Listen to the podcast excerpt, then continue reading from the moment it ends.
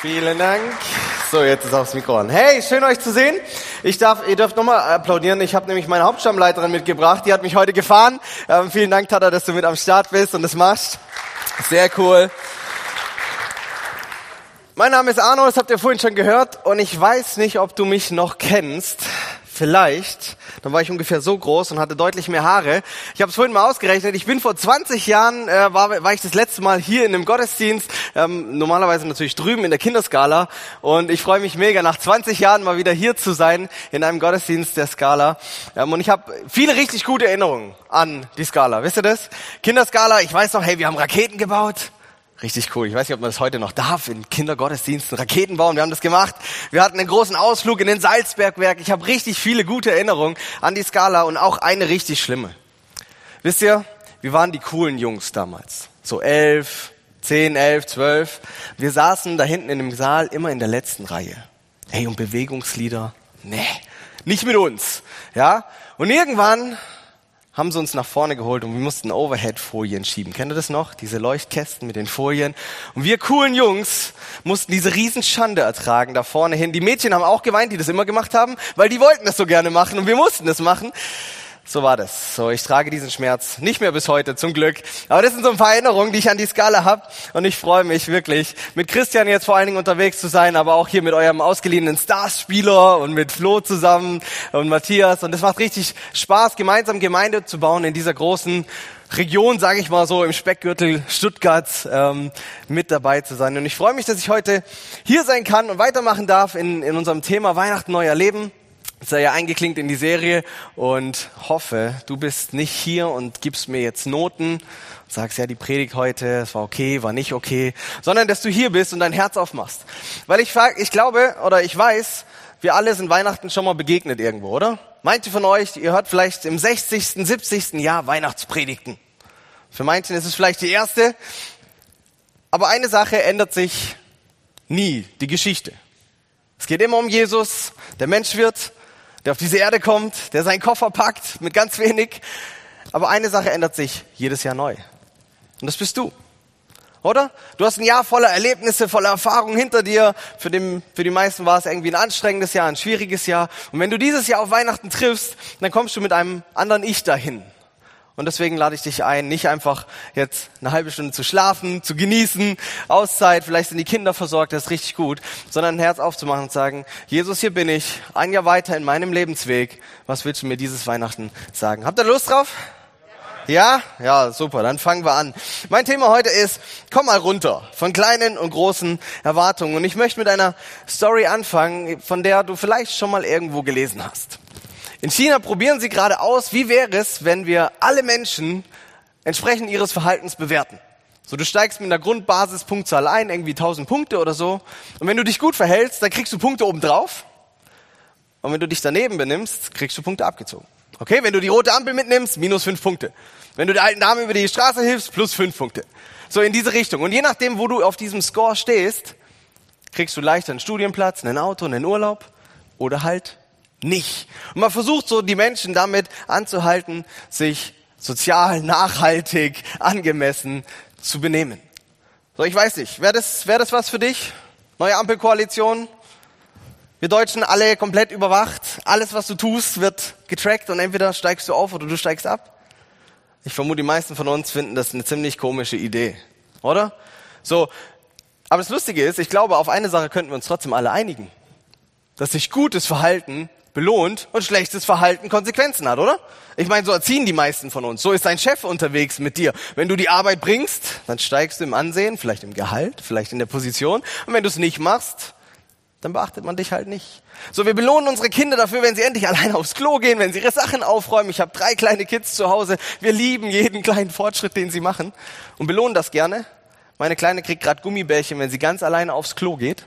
So, und dann fragt sie immer vorher, ob sie eins kriegt und dann geht sie. Und dann kommt sie wieder und will unbedingt Gummibärchen haben. So, und, und wir ticken so, aber wir merken vielleicht trotzdem, dieses chinesische Modell, diese Idee davon, die ist uns irgendwie doch ein bisschen arg krass. Interessanterweise, glaube ich, vielleicht in unseren Reihen nicht so viel, aber bei unseren Freunden, bei unseren Nachbarn, bei unseren Kollegen, ist diese Vorstellung aber eins zu eins gegenüber Gott häufig präsent. Dass da ein alter weiser Mann auf einem Stuhl im Himmel sitzt und genau aufpasst, was du machst, oder? So, und das Gute, die guten Leute mit genügend Punkten, die kommen nachher hoffentlich irgendwann in den Himmel. Und die, die sich halt daneben benommen haben, die kommen da nicht rein. Und wenn du dir die Religion dieser Welt anguckst, dann funktioniert das immer genau so. Pilger dahin, meditier dich dorthin, gib den Armen so viel und dann wirst du Gott näher kommen, hast vielleicht einen Platz im Himmel, vielleicht auch nicht, vielleicht reicht's, vielleicht weißt du es erst ganz am Ende und wenn nicht, dann aber auf jeden Fall nicht. So funktionieren die Religionen unserer Welt, so funktioniert das Christentum, wenn du Jesus rausnimmst, auch. Und vielleicht erwischen wir uns da immer wieder, dass man diesen Himmel versucht, sich zu verdienen, die Beziehung zu Gott irgendwie zu verdienen. Und vielleicht hast du dich schon gewundert, warum diese Leiter hier steht. Ich habe dieses wunderbare Zettelchen noch gar nicht gelesen. Leiter bitte stehen lassen. Ja, wunderbar. Und vielleicht ist es so ein bisschen, wir ziehen die mal ein bisschen rein. Hoffentlich hauen wir nichts um. So, näher traue ich mich nicht an den Adventskranz. Und vielleicht sehen wir Leben manchmal so, als ob wir eine Leiter hochklettern müssten. Und wir spielen die Spielchen. Auch wir Christen. Oder? Ist doch so. Wenn du, wenn du viel gebetet hast, wenn du dich gerade gut fühlst, die Woche hat geklappt, Bibelleseplan jeden Tag, dann fühlst du dich Gott näher. Vielleicht erwischst du dich ab und zu mal dann, dass du denkst, Gott, jetzt müsstest du mich aber auch. Ich meine, ich war ein guter Christ die letzte Woche. Könntest du nicht? Wir sagen natürlich nicht belohnen, wir sagen segnen. Wir wollen ja Gott nicht unter Druck setzen. So, aber Gott kann schon segnen. Ich meine, ich war ein guter Christ die Woche. Und wenn du merkst, oh, Bibel lesen, Gottesdienstbesuch, ich weiß, in der Skala sind nur Heilige, aber bei uns fangen Leute an, weniger in Gottesdienst zu kommen während Corona. So, die, die viermal kamen, kommt nur noch dreimal, die, die dreimal nur noch zwei. Ist hier nicht so, oder? Ich hoffe. So. Bei uns ist es so. Und du merkst vielleicht, Mann, jetzt war ich wochenlang nicht mehr im Gottesdienst. So, und wir warten vielleicht nicht, dass Gott uns dann bestraft.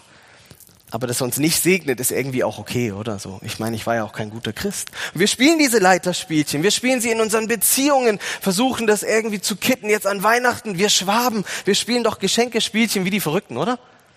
Ich frage jetzt nicht, wer von euch ein Notizbuch hat, wo genau drin steht, wie viel Euros die Geschenke vom letzten Jahr wert waren und von wem du sie gekriegt hast. Und du jetzt überlegst, was muss ich zurückschenken, damit wir auf Null sind. Macht in der Skala keiner. In anderen schwäbischen Gemeinden ist das vielleicht so. Ja, und wir überlegen uns, oh, okay, wenn ich meiner Mama jetzt weniger schenke, dann geht's die Stufe runter. Und wenn ich was Größeres, ja, und dann vielleicht hoch. Wer Schwiegerleute hat, spielt die Spielchen vielleicht noch mehr. Wir spielen diese Spielchen und versuchen uns irgendwie diese Leiter hoch zu hauen, hochzugehen, uns was zu verdienen, zu fragen, sind wir es wert? Und ich bin heute hier, um dieses Bild radikal zu zerstören. Ich hoffe doch. Weil Weihnachten, und da werden wir gleich den Rest der Predigt drüber einsteigen, Weihnachten ist genau das Ende von solchen Leiterspielen. Weil wir haben es vorhin schon gehört. Klasse Beispiel mit diesem Koffer. Was in Weihnachten passiert, ist nicht, dass der Mensch aufgefordert wird, noch stärker, noch schneller, noch höher zu klettern in seiner Reise irgendwo zu Gott, sondern dass Gott sagt, ich packe meinen Koffer, nehme mit fast nix und ich komme runter. Damit ich Menschen begegnen kann, egal wo auf der Leiter sie stehen. An Weihnachten feiern wir, dass Gott all diese Ideen, dass wir uns das erarbeiten müssten, mit ihm in Beziehung zu kommen, einfach in die Mülltonne schmeißt und sagt, Leute, wir drehen den Spieß um. Ihr schafft dieses Spiel eh nicht. Meine Leiter ist so lang, da kommt ihr nicht hin. Und deswegen drehen wir es um. Und das wollen wir uns heute ein bisschen angucken. Wie geht es? Wie funktioniert das mit Weihnachten? Dass das alle üblichen Beurteilungssysteme auf den Kopf stellt und dass Gott mit uns Gemeinschaft haben will. Ganz egal, wie viele Punkte du auf deinem Konto hast im religiösen Leiterspiel, in deinem Beziehungsleiterspiel, in deinem Karriereleiterspiel, wo immer du dieses Spielchen spielst. Und dafür wollen wir uns eine Geschichte angucken, die, wenn du länger dabei bist, die du garantiert kennst. Und trotzdem, glaube ich, können wir sie heute nochmal unter einem neuen Aspekt vielleicht angucken und Gott möchte bestimmt zu dir sprechen und in deine Situation. Wir lesen die in Kapitel 19 vom Lukas-Evangelium. So, wenn du eine Bibel dabei hast, wir können jetzt die blöden Sprüche auspacken. Wenn nicht, dann setz dich neben den echten Christen, der hat eine Bibel dabei. Ja? Okay, lassen wir. Also wenn du eine Bibel dabei hast, digital oder so, schlag sie auf oder in Papierform. Lukas Kapitel 19. Lukas, er war ein Arzt, der sehr gewissenhaft gearbeitet hat und er hat gesagt, hey, ich versuche die ganzen Augenzeugenberichte zu sammeln, zu strukturieren, damit die Menschen nach mir wirklich wissen, was mit diesem Jesus los war. So, und ihr lest alle schon fröhlich, deswegen fangen wir einfach an. Lukas 19 ab Vers 1. Jesus, der Sohn Gottes, er kam nach Jericho. Sein Weg führte ihn mitten durch die Stadt Und Zachäus, der oberste Zolleinnehmer, ein sehr reicher Mann, er wollte unbedingt sehen, wer dieser Jesus war. Andere übersetzen, er begehrte zu sehen, wer dieser Jesus war. Aber es gelang ihm nicht, weil er war klein und die vielen Leute in der Stadt ihm die Sicht versperrten. Denken wir kurz über diesen Mann nach, Zachäus. So, ich weiß nicht, ob es in deinem Weltbild diese unleidige Kategorie gibt von Menschen, wo du sagst, diesen Abschaum. So, mit dem will ich nichts zu tun haben. Das würden wir in Kirche niemals öffentlich so sagen, dass es diese Kategorien in unserem Herzen vielleicht gibt, aber viele haben sie. Und Zachäus, er gehört in diese Kategorie Mensch. Wenn wir ihn uns angucken, in seinem Umfeld damals, für alle anderen war dieser Typ das unterste Niveau, das, die letzte Schublade. Abschauen, mit dem wollte niemand was zu tun haben. Warum nicht? Weil er war Zöllner. Das können wir heute nicht nachvollziehen, oder? Zöllner heißt Beamter sein, Pension kassieren. Das ist ein ehrenwerter Beruf für den Staat. Aber damals war das anders. Zöllner, das waren die, die Lizenzen für Zollstationen von den Römern abgekauft haben, um da Kohle einzutreiben, die Steuern einzutreiben. So, und die Römer, das war die verhasste Besatzungsmacht in Israel. Wenn du irgendwie konntest, hast du alles vermieden, wo du mit denen in Kontakt kamst. Und wenn doch, dann musstest du machen, was die wollten, weil die waren brutal, die waren gewalttätig, die haben ohne Rücksicht auf Verluste ihre Ideen durchgedrückt. Und Zachäus hat mit denen zusammengearbeitet. So, er war, er war ein richtig böser Mann in der Sicht von allen anderen. Er wurde deswegen sozial geächtet. Und wenn du schon eh daneben bist, dann ist vielleicht ja auch die Idee ganz schnell gemacht, dass wenn du Geld verdienst, dann schlägst du halt nochmal was oben drauf, dann verdienst du dir deine eigene goldene Nase mit dazu. So Zachäus, er war ein kleiner Mann, er hatte eine kleine Nase, aber die war ziemlich golden. Wir lesen, er ist Oberzöllner, ein sehr reicher Mann. Und ich glaube, die meisten von uns können das in Deutschland nicht, nicht nachvollziehen, was das genau heißt. Deswegen ein kurzes Beispiel. Stell dir vor, du gehst morgen zur Stadtverwaltung, weil du brauchst einen neuen Perso. Okay, einen neuen Personalausweis kostet laut Gebührenordnung 28 irgendwas, ungefähr. Ja, du füllst alle deine Daten aus, der Beamte tippt alles ein und dann schiebt er dir so die Rechnung rüber und dir bleibt das Herz stehen, weil da stehen nicht 28 irgendwas drauf, sondern 200 Euro. Du fragst ihn, warum 200 Euro? Das Ding kostet 28, ich habe es extra gegoogelt. 30 Euro bar dabei.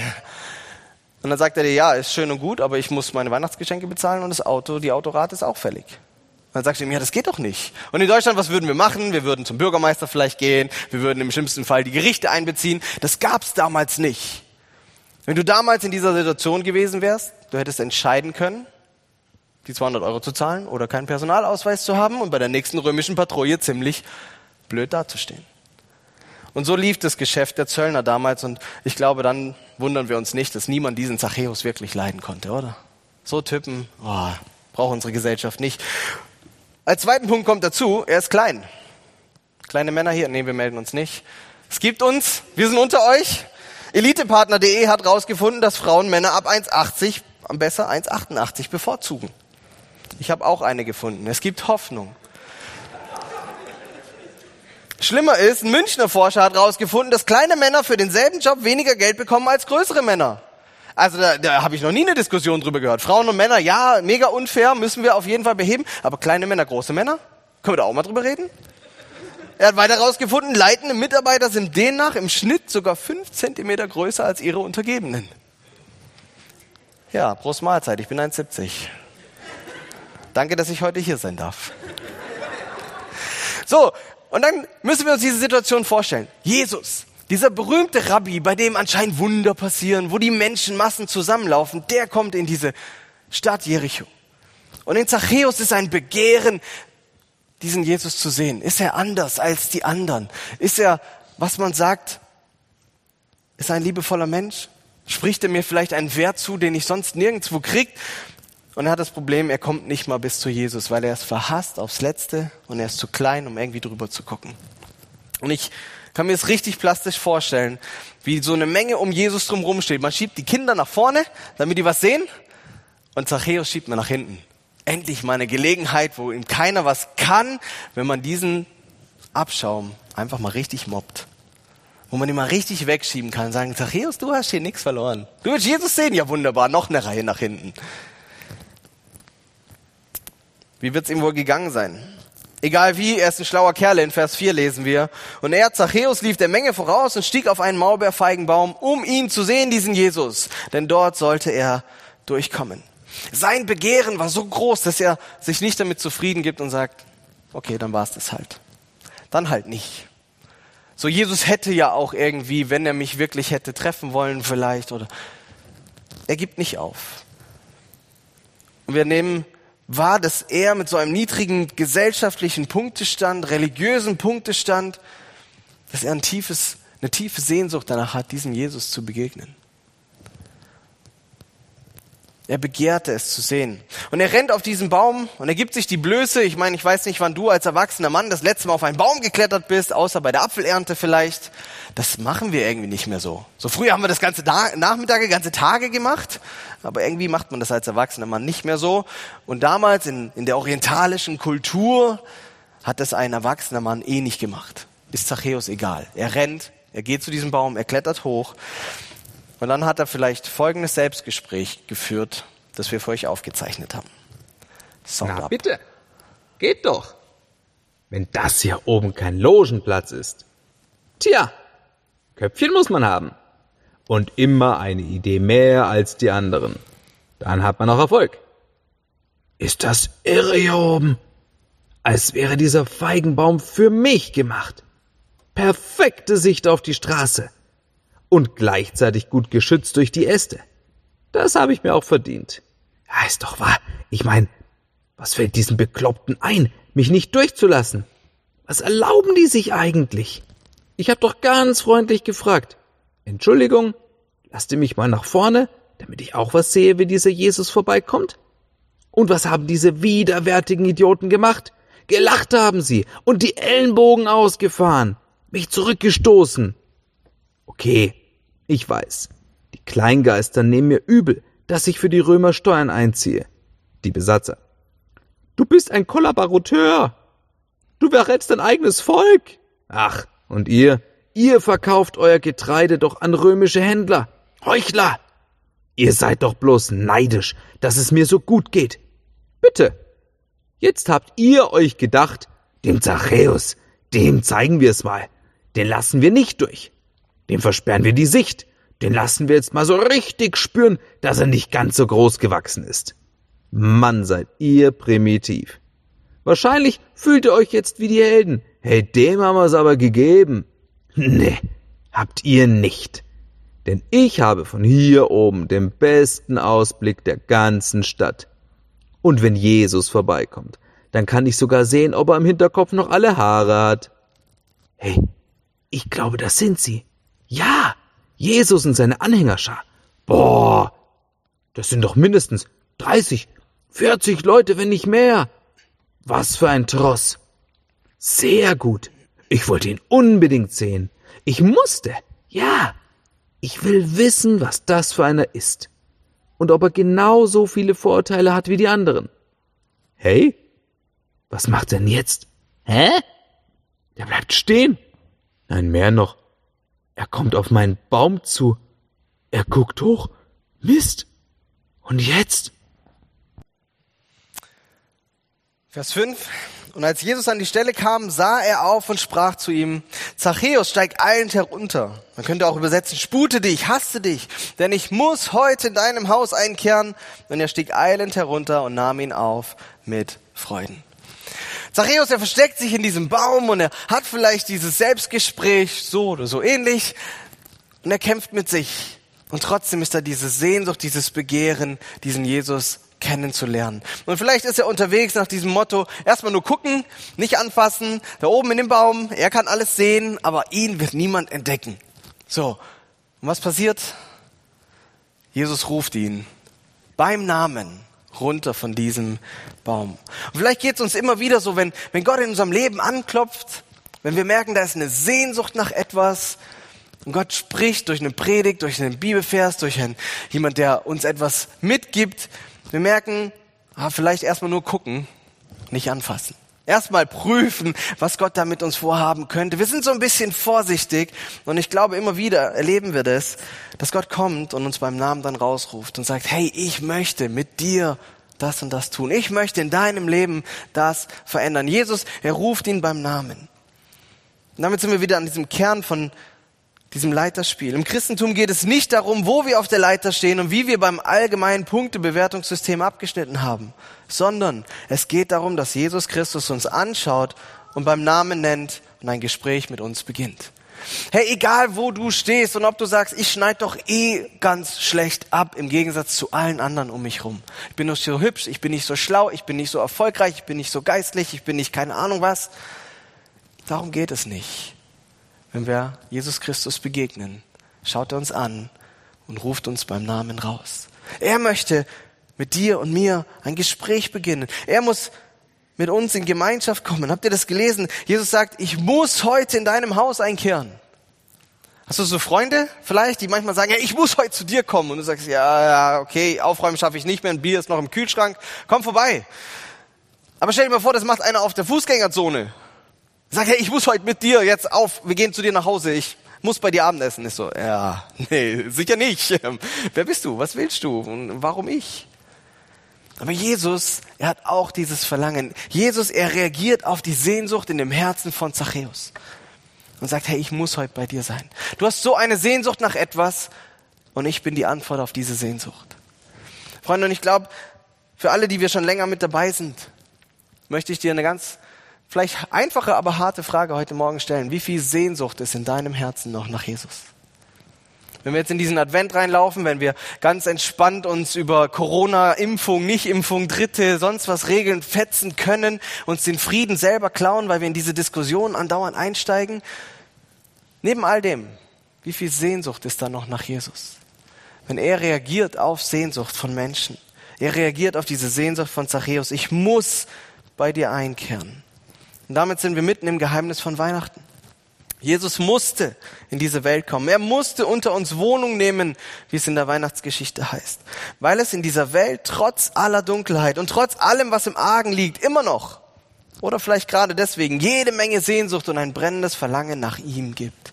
Nach einem Heiland, wie es die Weihnachtsgeschichte nennt, nach einem Messias, wie es die Juden nennen. Die Titel sind austauschbar, aber die Sehnsucht nach, dahinter ist die gleiche.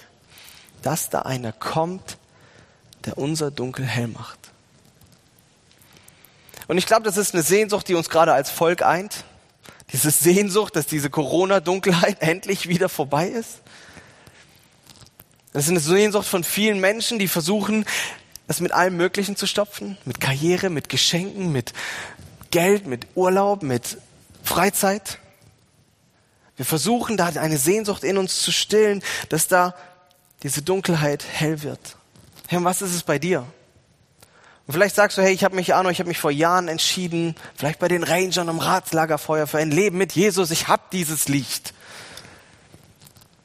Wir sind in der Kirche, wir können ehrlich sein miteinander, oder? Nicht? Doch? Ja? Ich bin's jetzt einfach. Geht es uns nicht auch als langjährige Christen so, dass da Räume in unserem Herzen sind, dass da Themen in unserem Leben sind, in denen es dunkel ist? Wo wir uns wünschen, dass da einer kommt, der es hell macht?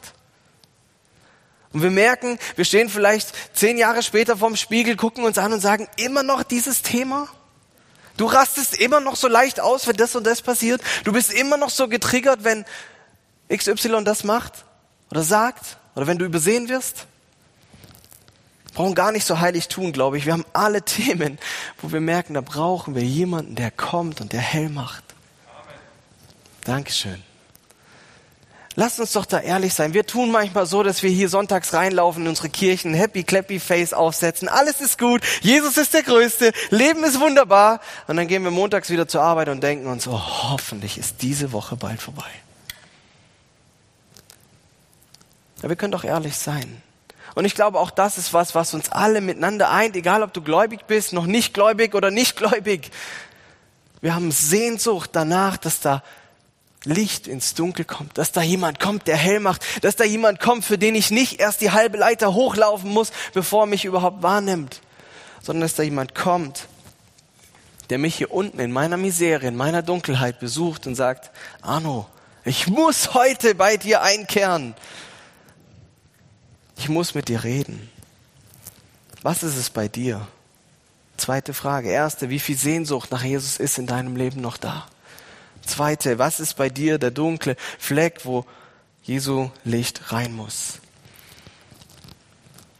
Die, die drumherum standen, haben eine interessante Reaktion. Vers 7. Die das sahen, sie murrten, sie entrüsteten sich alle und sie sprachen, bei einem Sünder ist er eingekehrt. Die gehen Jesus richtig an. Wie kannst du es wagen, bei diesem Abschaum auch noch ins Haus zu gehen? Hast du nicht verstanden, wer der ist, dieser Zachäus? In der Bibel von meiner Zweijährigen heißt Zachäus war ein Gauner. Sünder ist so ein Christenwort, das kennen wir sonst nur vom Blitzen lassen als Temposünder. Zachäus, er war ein Gauner. Und mit Gaunern isst man nicht zu Abend. Das macht der gutbürgerliche Schwabe nicht. Das hat man auch damals nicht gemacht. Und Jesus macht es und sie beschweren sich. Aber genau das ist diese Botschaft. Und Jesus muss ihnen das klar machen. Ich bin nicht gekommen, um mit den Heiligen rumzuhängen. Die, die eh denken, sie wären ganz oben auf der Leiter und gar nicht vielleicht manchmal verstehen, was meine Aufgabe ist. Sondern ich bin gekommen für die, die Licht brauchen in ihrem Dunkel. Ich bin gekommen für die Gauner in dieser Stadt, in dieser Welt. Und das ist eine gute Nachricht für alle, die keine Kraft, keine Zeit, die keine Nerven, die keine Lust auf Leiterspiele haben. An Weihnachten wird Gott Mensch, um uns auf Augenhöhe zu begegnen, ohne Vorleistung. Amen. Vers 8 reagiert Zachäus. Er tritt vor Jesus, vor den Herrn und sagte zu ihm, Herr, die Hälfte meines Besitzes will ich den Armen geben und wenn ich von jemand etwas erpresst habe, gebe ich ihm das Vierfache zurück. So, welcher Schwabe hat schnell genug gerechnet? Der Typ war richtig reich, oder? Ich gebe alles zurück, vierfach, äh, die Hälfte geht vorher schon weg und dann bin ich immer noch jemand, der leben kann. Der hat richtig gutes Geschäft gemacht in Jericho mit seinen Zollstationen. Und Zachäus, seine Reaktion, sie ist mehr als das jüdische Gesetz, was ja eh schon ein striktes Gesetz war, mehr als es gefordert hat. Was ist passiert in diesem Typen, der sein Leben lang diese Außenseiterrolle hatte, der versucht hat, diese Sehnsucht mit Geld zu stopfen, weil Anerkennung hat er nicht gekriegt, Freunde hatte er nicht, Erfolg vielleicht nur in seinen Augen und in den Augen der Römer. Bei ihm dreht sich etwas um 180 Grad. Diese Begegnung mit Jesus, sie löst in seinem Leben eine Revolution aus. Jesus, er will mit ihm Gemeinschaft haben, ohne Vorbedingung. Er verurteilt ihn nicht für das, was er geworden ist im Leben, und vielleicht kann er auch gar nicht so viel dafür. Vielleicht ist er, haben die Lebenswege sich so ergeben. Vielleicht hat er schlechte Entscheidungen getroffen. Kennen wir alle. Aber er ist an diesem Punkt gelandet und Jesus begegnet ihm dort. Und jetzt kommt Jesus nicht und sagt, also Zachäus, jetzt habe ich dir diese Ehre gegeben, bei dir heute einzukehren. Ich, der berühmte Rabbi, der gerade das ganze Land aufmischt. Jetzt bist du dran. Bitte gib die Hälfte weg. Bitte zahl deine Schulden zurück. Vierfach. Und dann können wir darüber reden, wie die Geschichte weitergeht. Wir lesen nichts davon. Es würde auch gegen Jesu Charakter aus all den anderen Begebenheiten sprechen, die wir sonst haben. Sondern was Zachäus bei Jesus erfährt, ist bedingungslose Liebe. Dass Jesus ihm sagt, hey, ich will mit dir zusammen sein, ohne dass du was tust. Das Einzige, was du tun musst, ist, mich an deinen Tisch einzuladen. Zuzulassen, dass ich heute bei dir sein muss. Ich werde dich nicht zwingen aber ich werde auch nicht mehr von dir verlangen. Und dann kommen wir an das, was man vielleicht als Paradox der Veränderung nennen könnte. Ich verändere mich nur dort, wo ich bedingungslos angenommen bin. Ist doch so, oder? Hey, wenn, meine, wenn ich merke, ich gehe meiner Frau mit irgendwas auf den Keks, dann versuche ich das zu ändern, weil ich weiß, diese Frau liebt mich, die wird für mich durchs Feuer gehen und ich habe eine große Freiheit. Ich weiß, sie liebt mich auch, wenn ich es nicht mache. Aber sie liebt mich vielleicht mehr oder leichter. Vielleicht ist leichter das richtige Wort. Sie liebt mich leichter, wenn ich mich ändere. Dann tue ich das. Aber wenn mein Chef kommt und mir vielleicht genau das Gleiche sagt, Arno, du musst das ändern, dann ist er, hat er vielleicht genügend Macht über mich, dass ich das so nach außen hin halt ändere oder eben nicht.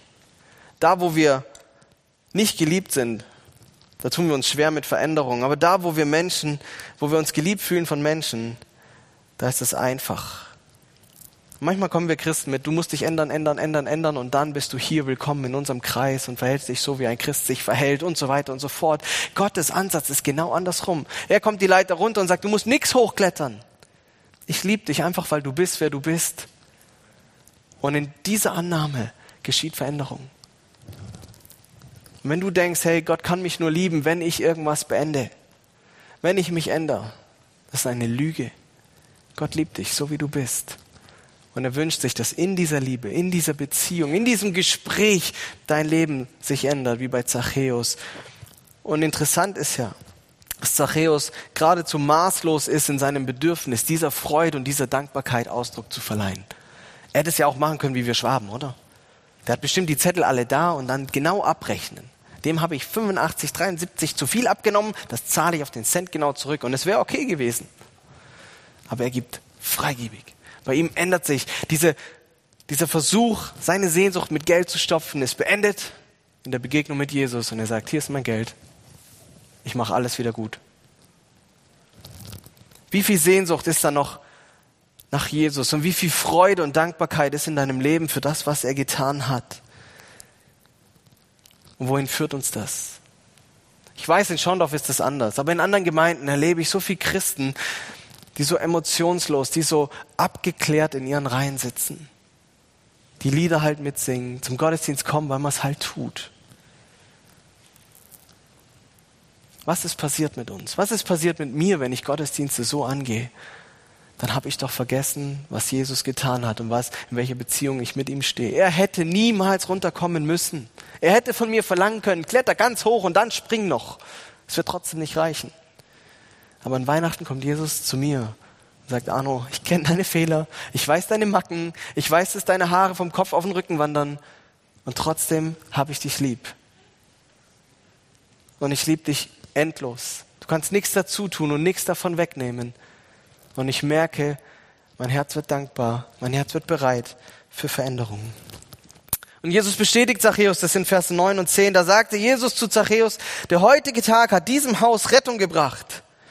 Denn, fügte er hinzu, dieser Mann ist doch auch ein Sohn Abrahams. Du bist doch auch ein Kind Gottes, ein Geschöpf Gottes. Und der Menschensohn, so nennt sich Jesus oft selber, und der Menschensohn ist gekommen, um zu suchen und zu retten, was verloren ist. Herr Jesus ist nicht gekommen, um die, denen zu begegnen, die oben auf der Leiter stehen und denken, sie haben alles zusammen. Und alle drumherum merken, sie haben es nicht zusammen, aber sie glauben es von sich. Sondern Jesus ist gekommen für die, die man suchen muss, die man retten muss, die verloren sind. Und Zachäus, er begegnet ihm. Und ich würde zum Abschluss, so, so, oder Richtung Abschluss dieser Predigt euch gerne eine kleine Geschichte vorlesen. Ich weiß nicht, ob ihr Professor Dr. Michael Herbst kennt aus Greifswald, großer Theologe, ein Vorbild, richtig guter Kerle. Und er hat mal in einer Predigt versucht zu reflektieren, Tag eins in Jericho, nach der Begegnung Zachäus und Jesus. Habt ihr das schon mal gemacht? Ich habe es noch nie gemacht. Ich fand das faszinierend. Ich lese euch vor.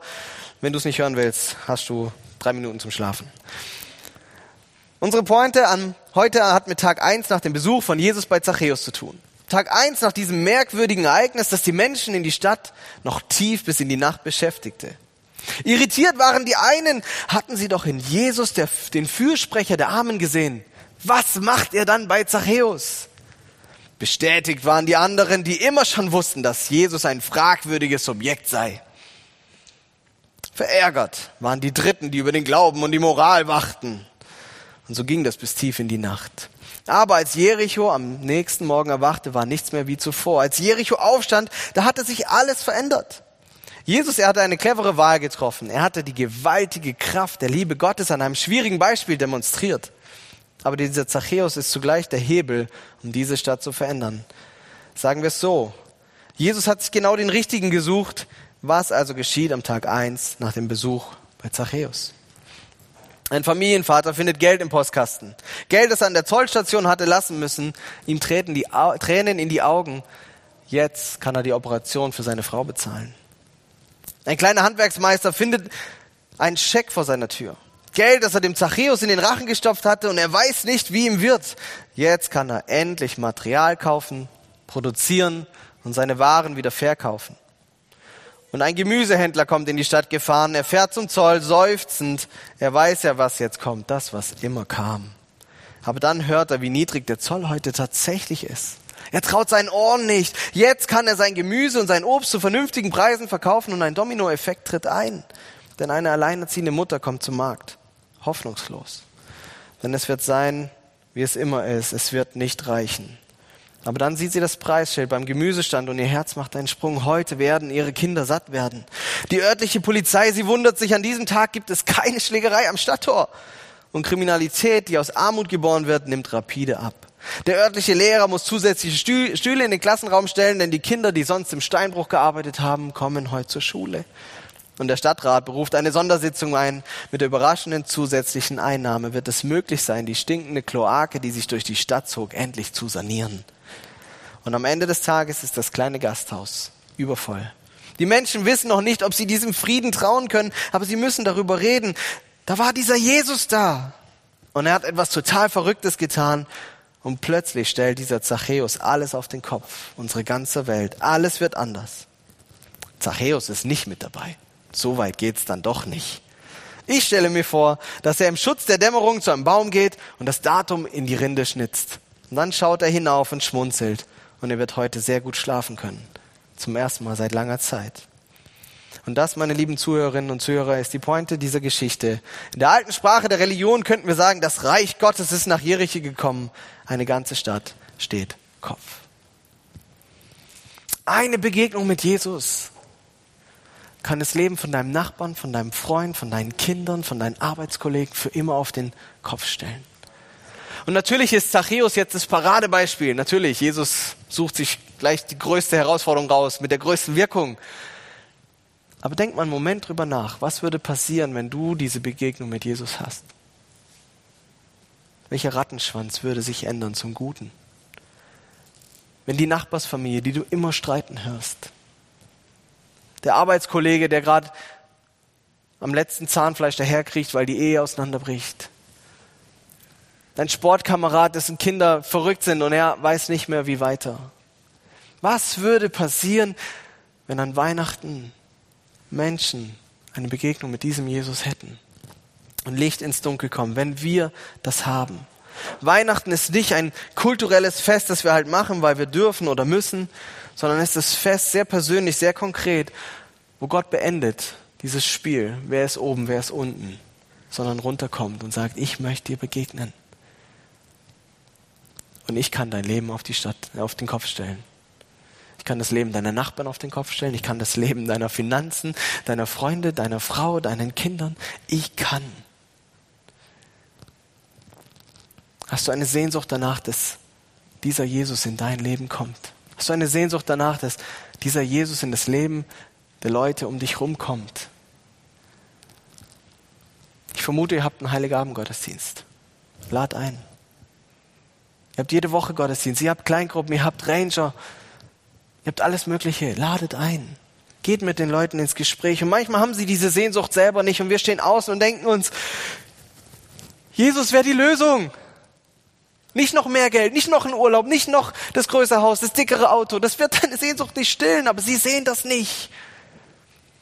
Sind wir die, die ins Gebet gehen und sagen, hey, lasst uns beten für meinen Nachbarn, für meine Freunde, für meine Schwester, für wen immer, mein Papa, meine was immer der Punkt ist bei dir, wer diese Person ist. Jesus kommt und alles, was wir brauchen, auch an Dienst und Weihnachten ist, die Sehnsucht, dass Gottes in unserem Leben hell macht.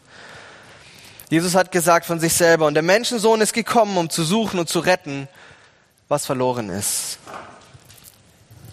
Lässt du dich finden? Lässt du dich suchen? Und wenn du gefunden und gesucht, wenn du gesucht wurdest und gefunden wurdest, was ist deine Reaktion? ein religiöses, ich bin halt sonntags da, ich gehe halt in meine Kleingruppe, ich gebe meinen Zehnten hierher. Oder ist es Freude, maßlos, Dankbarkeit, wie bei Zachäus.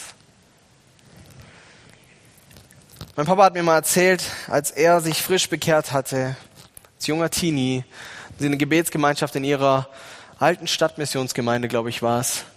Und dann war da ein alter Herr, seit Jahrzehnten Christ, und er hat gebetet in dieser Runde, danke Jesus, dass du für mich am Kreuz gestorben bist.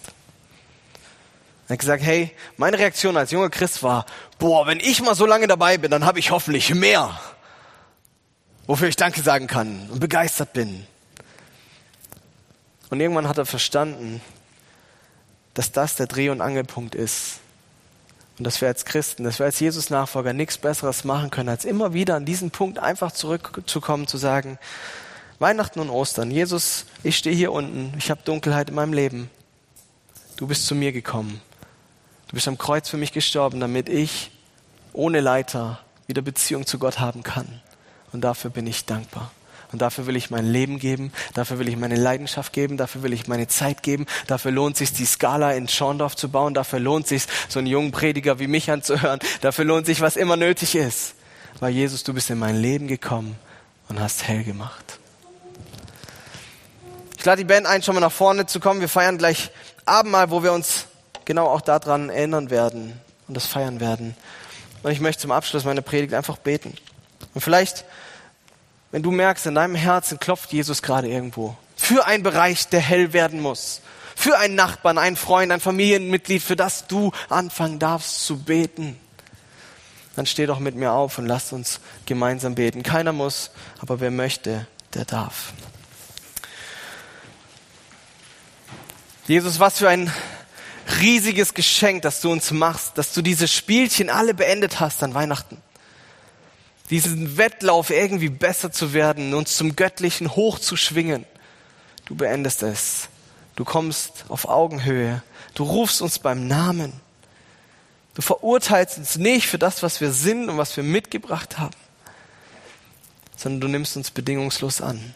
Und unser Herz darf zum Frieden und zur Ruhe kommen und von da an weitergehen. Jesus und ich bete es für meine Punkte und für jeden, der das bei sich im Leben selber sieht und eine Sehnsucht hat, dass du kommst und das Dunkel hell machst, dass du das tust in diesen Tagen.